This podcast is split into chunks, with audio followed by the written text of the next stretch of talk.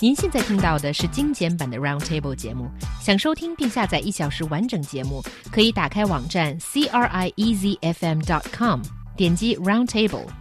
Podcast 用户可以搜索圆桌会议。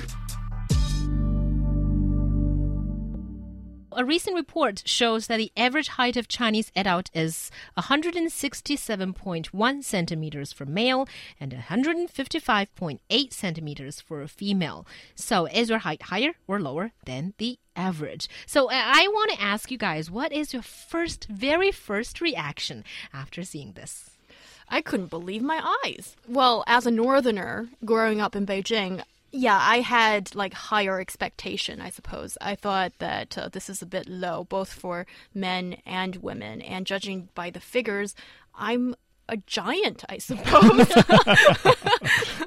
okay, well, I'm 174 centimeters tall, so yeah. Yeah, okay. I, I, guess I'm not surprised. I obviously come from a, a, di- a little bit different perspective right. here. Actually, it's interesting. Uh, I would say uh, maybe Americans might be surprised because uh, a lot of Chinese people who have come to the U.S. over the past hundred years, a lot of them have been from the South, especially Guangdong. And in general, as you might know, they tend to be a little bit shorter there. So when Americans think of Chinese people, they tend to think of people on the shorter side. So this may come as a surprise to China, to, to Americans. But for mm. me, nope, that, that actually sounds about right. I, I don't find it surprising surprising at all. Or for someone who is above 180, 160 and 170 actually doesn't make much of a difference to you.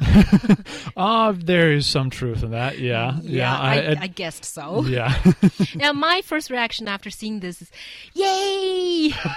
because my husband has passed that average oh. height. Not by you. very far, I have to admit, but yay, good for him. And, and you have also passed the average height yes, for women as well. Yes, of course, okay. a bit further above, but uh, yeah, I'm in. I'm 165. I always thought this is the average height. I thought this is the average height for Chinese female, but no, it seems I'm 10 centimeters taller than the Ooh. average. Well, cool for you, but uh, this is once again this like oh, gotta beat the average here, and like the, this okay. seems to be like a, a craze in Chinese society as of late. Like, oh, there's this average, got to compare it. Am I am I above it or not? And you know, I I got I better be above it because that matters for some reason apparently. Of course it matters. You need a benchmark of measurement in anything, I think, in any field. You want to know what the average is and then doing a little comparison. Huyang, is your self esteem based on the fact that you're taller than most people? Because that's not a good way to do it. Well, I wouldn't say be based on my height, but I have to say the air is really fresher up there.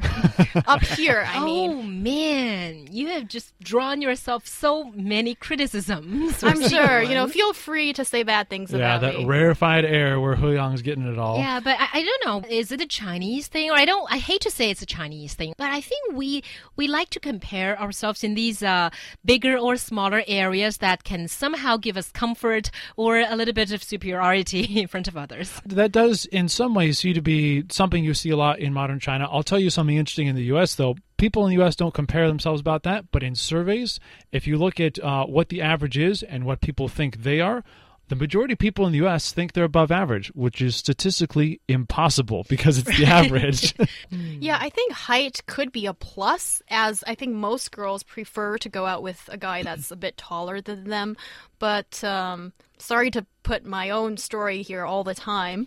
I've realized it is difficult to find men that are, you know, suitably taller than I am. So I've realized, you know, sometimes looks don't always matter. I think it's really the person's personality that I would value the most and first. Absolutely, and and on that heels. I mean, well, there's there's for men as well. Yeah, actually, interestingly, heels used were first worn by men there, uh, and I'm going to say yeah. that that neither Frenchmen, men maybe uh, anyway, somewhere European in Europe, men, somewhere yeah. in Europe. But you know, I, heels are are not necessary. There's this there's this idea like, oh, I need to be tall or whatever, and this this is important, and you know, don't damage yourself by wearing heels or something ridiculous like that. I even heard of reports uh, a few years ago about people trying to do some kind of surgery where they like lengthen their bones in right. their legs, which sounds so.